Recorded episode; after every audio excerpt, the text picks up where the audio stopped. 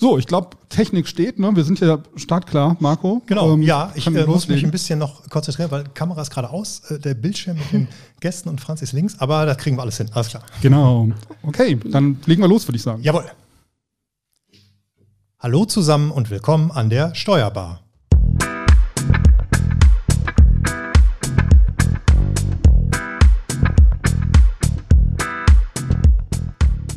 Wir sprechen heute über das Thema Staruk. Und falls jemand noch nicht genau weiß, was das bedeutet, keine Sorge, da klärt euch die Franzi gleich noch auf. Und äh, Franzi ist ein gutes Stichwort, denn wir sind heute wieder zu dritt unterwegs und stehen bzw. sitzen, ähm, ja, alle getrennt voneinander in verschiedenen Büros und auch in unserem neuen Studio. Frank und ich, wir sind hier in Herne im Studio zum ersten Mal. Und äh, mit mir am Start sind wieder meine Kollegin Franziska Boyon und mein Kollege Frank Hüsken. Hallo, ihr beiden. Hallo, Marco. Hallo. Mein Name ist Marco Hübner. So, und bevor Frank euch gleich unseren heutigen Gast vorstellt, erstmal zu dir, Franzi, bring uns bitte mal auf Stand. Worum geht es denn in der heutigen Folge jetzt? Genau. Ja, sehr gerne. Ja, das etwas sperrig klingende Gesetz über den Stabilisierungs- und Restrukturier Restrukturierungsrahmen für Unternehmen, da komme ich direkt durcheinander, äh, ist seit dem 01.01.2021 in Kraft. Und du hast es ja gerade auch schon gesagt, bekannter ist es unter dem Kürzel Staruk und auch etwas griffiger. Hintergrund ist, dass bislang ähm, eine spezielle Regelung im deutschen Recht fehlte, mit der Sanierungsmaßnahmen im Vorfeld zu einem Insolvenzverfahren umgesetzt werden können. Und in dieser Aufnahme wollen wir gemeinsam mit unserem Gast mal auf den Inhalt des Gesetzes äh, blicken, Hintergründe beleuchten und auch eine vorläufige Bilanz ziehen. Was hat das Gesetz bewirkt? Was fehlt vielleicht noch und wohin geht die Reise? Genau, und unser heutiger Gast, Dr. Maximilian Hacker, ist Rechtsanwalt und Partner bei CMS Hasche-Siegle in Düsseldorf. Er verfügt über mehr als zehn Jahre Erfahrung in den Bereichen Insolvenz und finanzielle Restrukturierung. Dabei berät er Gläubiger, Unternehmen und Insolvenzverwalter. So begleitet er beispielsweise in- und ausländische Gläubiger bei der Verwertung von Sicherheiten in Krisensituationen. Und ein weiterer Fokus liegt auf der Durchsetzung und Abwehr von Insolvenzanfechtungs- und Haftungsansprüchen. Ja, geballtes Fachwissen haben wir also auch heute wieder in der Steuerbar an Bord und ja, sind schon ganz gespannt auf unseren heutigen Gast, mit dem wir uns eben aufs Du geeinigt haben. Hallo Max, schön, dass du da bist. Vielen Dank. Vielen Dank für die Einladung und die herzliche Begrüßung. Ich freue mich heute hier bei euch zu sein. Ja, genau. Wir freuen uns auch und ähm, wir haben uns überlegt, wir wollen einfach mal ganz vorne anfangen, denn wir drei sind ja alle nicht vom Fach und äh, bevor wir dann gleich im nächsten Teil zu den äh, spezifischen Fragen für Steuerberater kommen, sage ich mal, äh, lass uns bitte einmal kurz und knapp über ein paar Kerndinge sprechen. Also vielleicht mal in so ein paar Sätzen. Was ist das Staruk überhaupt und worum geht es in diesem Gesetz? Ja, ähm, Franziska hat es ja vorhin schon gesagt, es ist äh, ein Unternehmensstabilisierungsgesetz. Ähm, ich finde den Griff, Begriff Staruk auch erheblich griffiger. Ähm, worum geht es eigentlich? Es geht darum, ähm, Unternehmen eine Möglichkeit zu geben, ihre insbesondere Finanzverbindlichkeiten zu restrukturieren und das außerhalb eines Insolvenzverfahrens, also außerhalb eines gerichtlichen staatlichen Verfahrens und über einen sogenannten Restrukturierungsplan. Das ist sozusagen das Kernstück dieses Staruk-Verfahrens und diesem Restrukturierungsplan wird im Grunde geregelt, womit sich das Unternehmen mit seinen Gläubigern äh, worauf sich das Unternehmen mit seinen Gläubigern einigt. Mhm. Und das Besondere ist eben, man kann ja auch Einigungen bilateral treffen, dass man hier gleichzeitig mit ganz vielen Gläubigern eine Einigung trifft und diese Einigung nicht die Zustimmung zwingend aller Gläubiger bedarf, sondern man braucht immer nur eine qualifizierte Mehrheit, die diesem Restrukturierungsplan dann zustimmt. Mhm. Und das ist im Grunde Kerngedanken dieses Staruk-Gesetzes. Okay, ähm, für welche Art von Unternehmen ist das Ganze relevant oder ähm, steht dieses Gesetz jedem Unternehmen offen? Also grundsätzlich ja, jedes Unternehmen kann von dem Restrukturierungsplan ähm, und dem Staruk Gebrauch machen.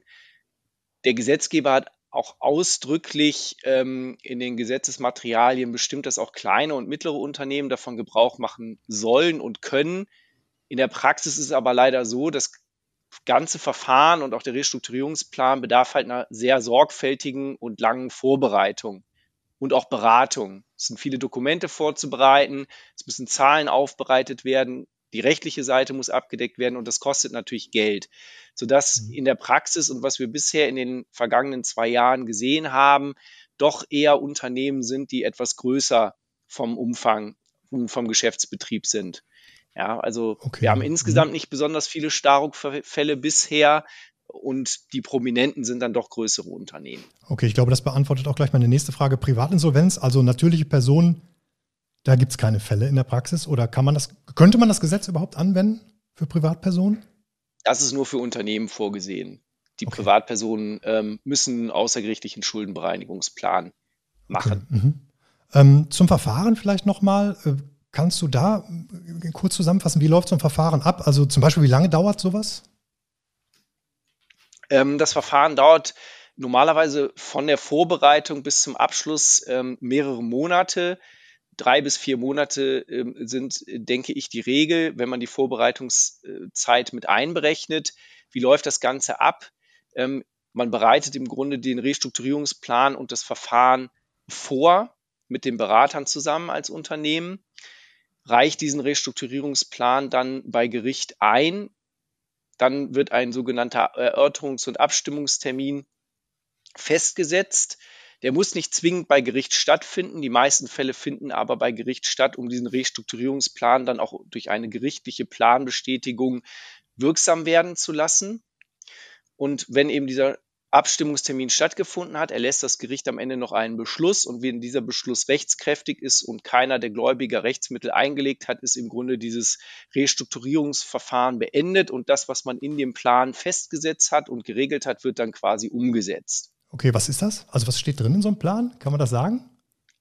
Oder ja, ist das immer sehr individuell sagen, bei allen Unternehmen anders? Genau, muss, muss man, also man kann in einem Plan ähm, bestimmte Dinge regeln, die man mit seinen Gläubigern vereinbaren möchte. Ich habe ja anfangs schon gesagt, es ist insbesondere ein Verfahren, was sich für die Restrukturierung von Finanzverbindlichkeiten mhm. einigt. Also beispielsweise Kredite, ähm, Kapitalmarktverbindlichkeiten, wie zum Beispiel Forderungen aus Anleihen. Ähm, dann regle ich in diesem Plan beispielsweise, auf welchen Teil ihrer Forderungen müssen die Gläubiger verzichten. Mhm. Oder über welchen Zeitraum müssen die vielleicht eine Stundung erklären. Zweiter Punkt ist, ich kann auch die gesellschaftsrechtlichen Verhältnisse am Unternehmen regeln, also die Beteiligungsverhältnisse der Gesellschafter oder Aktionäre. Ich kann dann zum Beispiel Kapitalmaßnahmen regeln.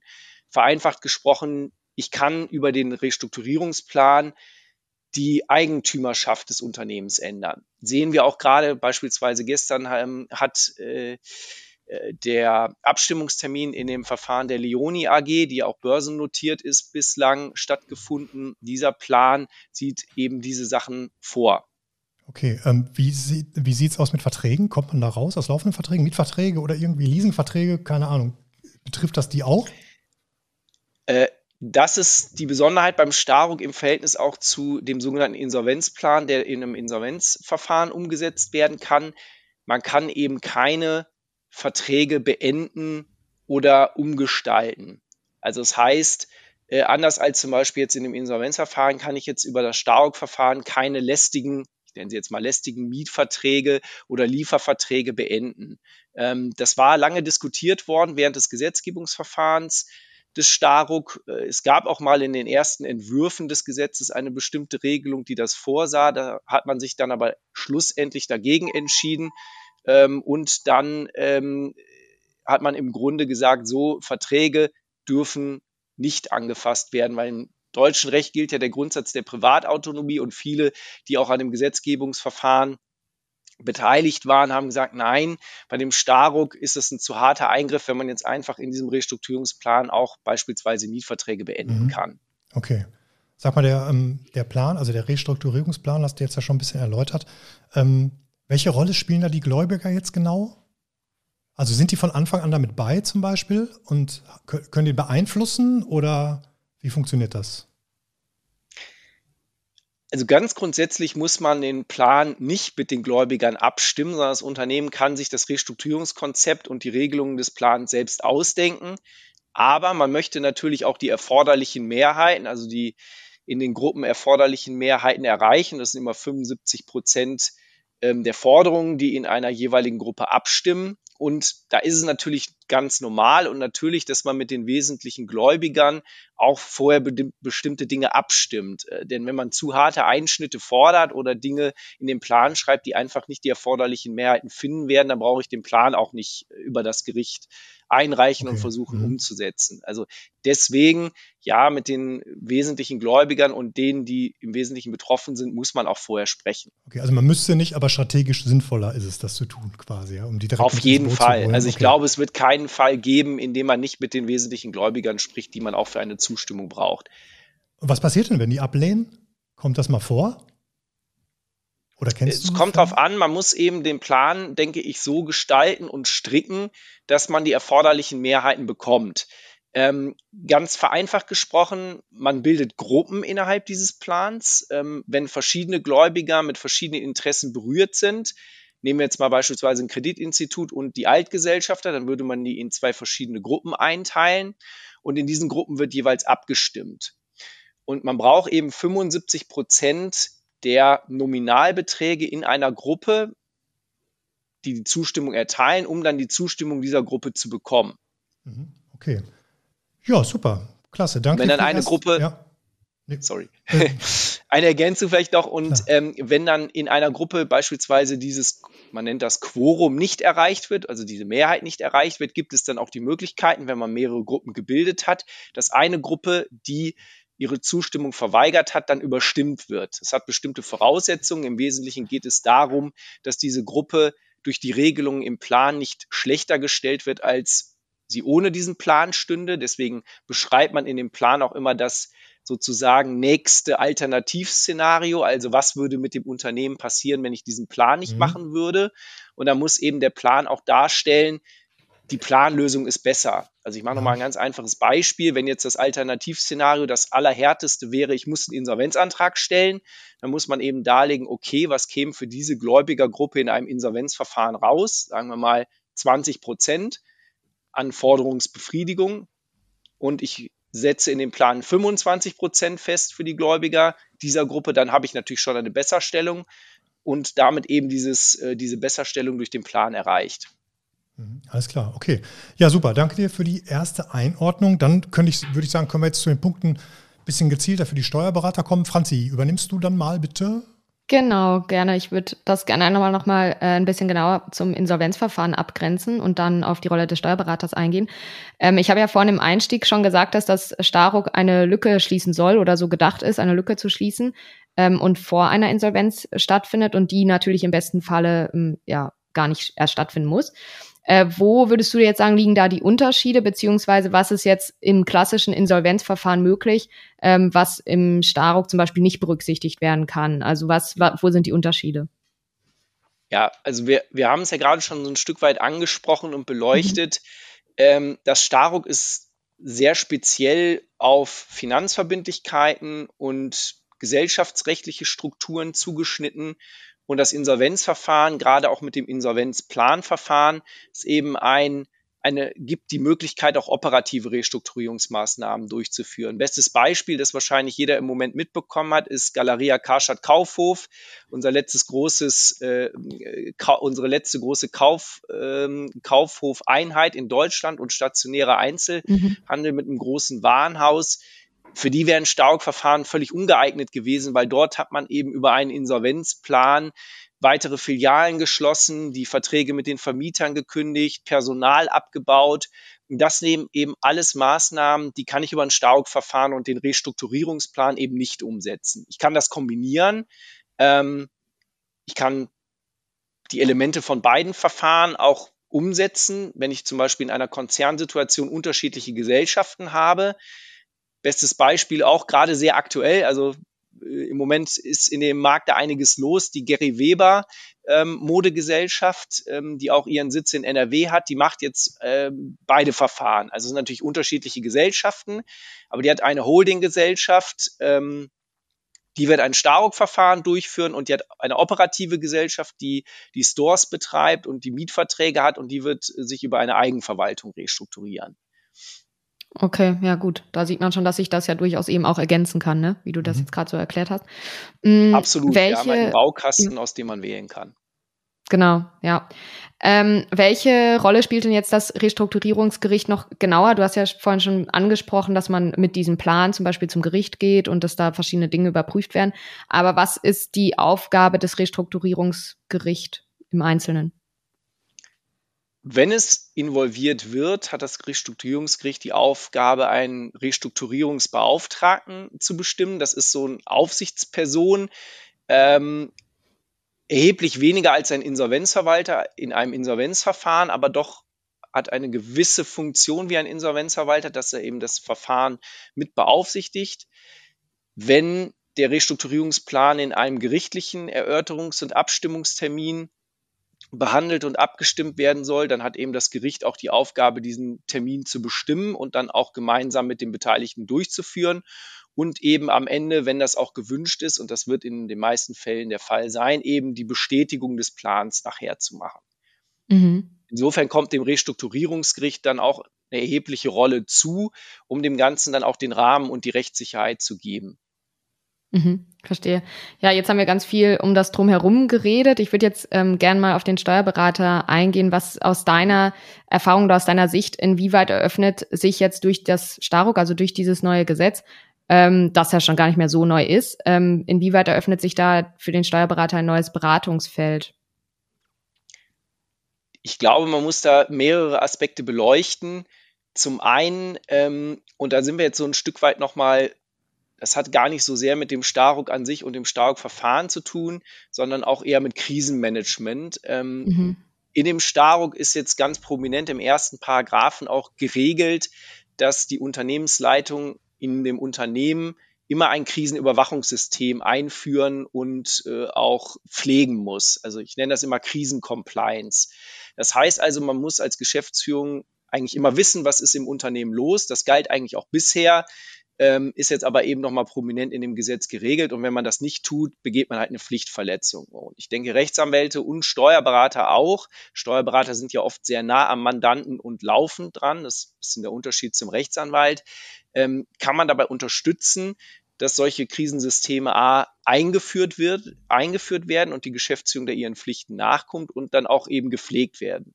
Also bestes Beispiel ist zum Beispiel eine Liquiditätsplanung, die man im Unternehmen vorhalten muss. Ähm, sofern das Unternehmen dazu nicht selbst in der Lage ist, können Wirtschaftsprüfer und Steuerberater dabei auch unterstützen. So, das ist der eine Aspekt. Der andere Aspekt ist, wenn es dann wirklich dazu kommt, ein Stark-Verfahren dann auch durchzuführen, sind eben auch bestimmte Planungen in das Verfahren mit einzuführen. Dem Restrukturierungsplan sind bestimmte Anlagen beizuführen und dazu zählt beispielsweise auch eine Vergleichsrechnung. Also man muss ja darlegen, habe ich vorhin ja schon mal gesagt, dass das Stark-Verfahren die bessere Alternative für die Gläubiger mhm. sind. Und bei diesen ganzen Zahlen und Berechnungen kann natürlich der Steuerberater auch mit mitwirken und unterstützen. Und würdest du jetzt sagen, dass der Steuerberater durch eben das Staruk dann jetzt vermehrt noch in Sachen Sanierungsberatung unterwegs ist oder hat sich das jetzt ähm, zum davor nicht so viel geändert? Da wir noch nicht so wahnsinnig viele Staruk-Fälle in den letzten zwei Jahren gesehen haben. Ich glaube, es sind jetzt mittlerweile, wenn man 21 und 22 zusammennimmt, nicht mal 50 Fälle. Mhm. Ähm, kann man das, glaube ich, noch nicht so hundertprozentig sagen. Da wird immer auch Steuerberater mit involviert gewesen sein. Aber unterm Strich ja, ich glaube schon, das wird in Zukunft auch ein Geschäftsfeld sein. Man muss natürlich auch eine gewisse Restrukturierungsaffinität haben als Steuerberater. Ja. Also man befindet sich ja trotzdem immer im Krisenmodus. Das Staro kann man auch nicht einfach zu jeder Zeit einleiten. Man braucht ja zumindest mal eine drohende Zahlungsunfähigkeit. Da fühlt sich natürlich auch nicht jeder zu Hause. Ähm, als ganz normaler Steuerberater, der äh, Steuererklärungen macht, Umsatzsteuervoranmeldungen, ähm, ist das vielleicht dann auch ein bisschen, bisschen zu viel und außerhalb der eigenen, aus dem eigenen Spielfeld, was man täglich macht. Äh, da sollte man sich dann eventuell auch weitere Unterstützung holen, um das dann vielleicht gemeinsam mit dem Mandanten und anderen Beratern zu machen. Ja, wo du das gerade sagtest mit der äh, drohenden Zahlungsunfähigkeit. Ich habe dazu in meiner Recherche gelesen, dass sie zwar drohen muss, aber nicht akut sein darf.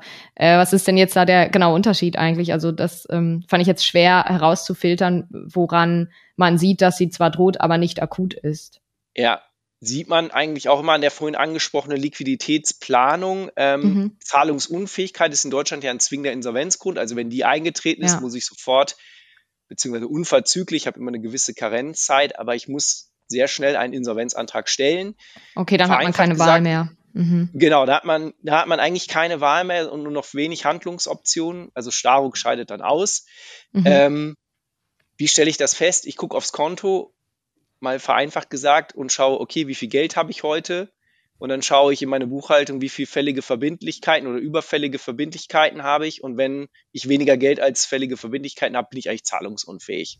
Und da muss ich auch den Insolvenzantrag stellen. So, okay. im Vergleich dazu eine drohende Zahlungsunfähigkeit ermittle ich auch an so einer, anhand einer Liquiditätsplanung, die zeigt aber einen erheblich längeren Zeitraum.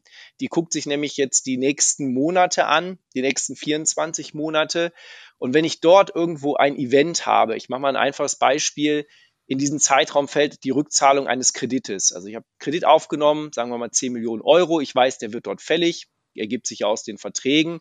Und ich bin mir jetzt schon sicher, die Bank möchte vielleicht aus dem Engagement raus. Ich habe aber auch noch keine Refinanzierungsmöglichkeit. So, dann habe ich ja eventuell dann eine drohende Zahlungsunfähigkeit, je nachdem, wie ich das auch mit der Wahrscheinlichkeit einordne und kann dann sagen, ich bin drohend zahlungsunfähig. Heute muss ich den Kredit noch nicht zurückzahlen, aber vielleicht in einem Jahr. Ich habe keine Refinanzierungsmöglichkeit Stand heute und deswegen kann man dann zu dem Ergebnis kommen, drohende Zahlungsunfähigkeit. Ist also nicht ganz okay. einfach, mhm. aber ähm, man schaut sich eben immer die Liquiditätsentwicklung an. Thema Zahlungsunfähigkeit war ja auch äh, sehr groß ähm, im Zuge der Corona-Pandemie. Da haben ja auch viele befürchtet, dass ähm, im Nachhinein es eine sehr große Insolvenzwelle geben wird. Die ist jedoch ja erstmal ausgeblieben oder es sieht so aus, als würde sie jetzt auch nicht mehr kommen. Also die ist ausgeblieben. Ähm, inwieweit würdest du jetzt sagen, dass da das Staruk, ähm, dass das dem Staruk zu verdanken ist oder eben auch diese ganze, dieses ganze Anschieben von Restruktur Restrukturierungsmaßnahmen da entgegengewirkt hat? Äh, das Staruk hat, glaube ich, einen verschwindend geringen Anteil an dem, sage ich mal, Erfolg oder aus Insolvenzrechtler-Sicht vielleicht Misserfolg. Mhm. Ähm, staatliche Maßnahmen sind, glaube ich, das Stichwort, was hier über die letzten zwei Jahre extrem geholfen hat. Ähm, das sind zum einen natürlich rechtliche ähm, flankierende Sch Schutzmaßnahmen, wie zum Beispiel Aussetzung der Insolvenzantragspflicht. Ähm, man muss bei der Überschuldung sich nicht so einen langen Zeitraum anschauen.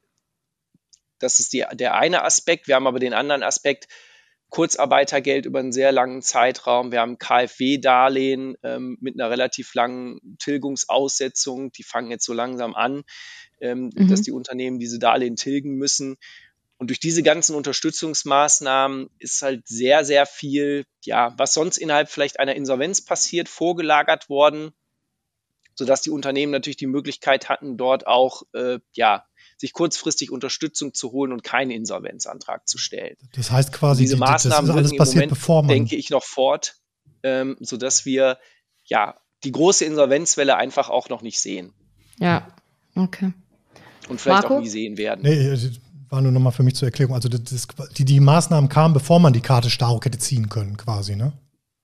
Die staatlichen Hilfen. Genau, es kam ja so ein bisschen, ich, also das Staruk basiert ja auf einer EU-Richtlinie und das war sowieso geplant für 2021. Ähm, das wäre gekommen mit oder ohne Corona. Das war jetzt, glaube ich, ein Stück weit dann halt auch Zufall, dass diese, dass diese Events zusammengefallen mhm. sind. Okay. Mittlerweile gibt es ja die ersten gerichtlichen Entscheidungen zur Anwendung des Staruk. Gibt es Entscheidungen, Max, die für die Praxis besonders hervorzuheben sind?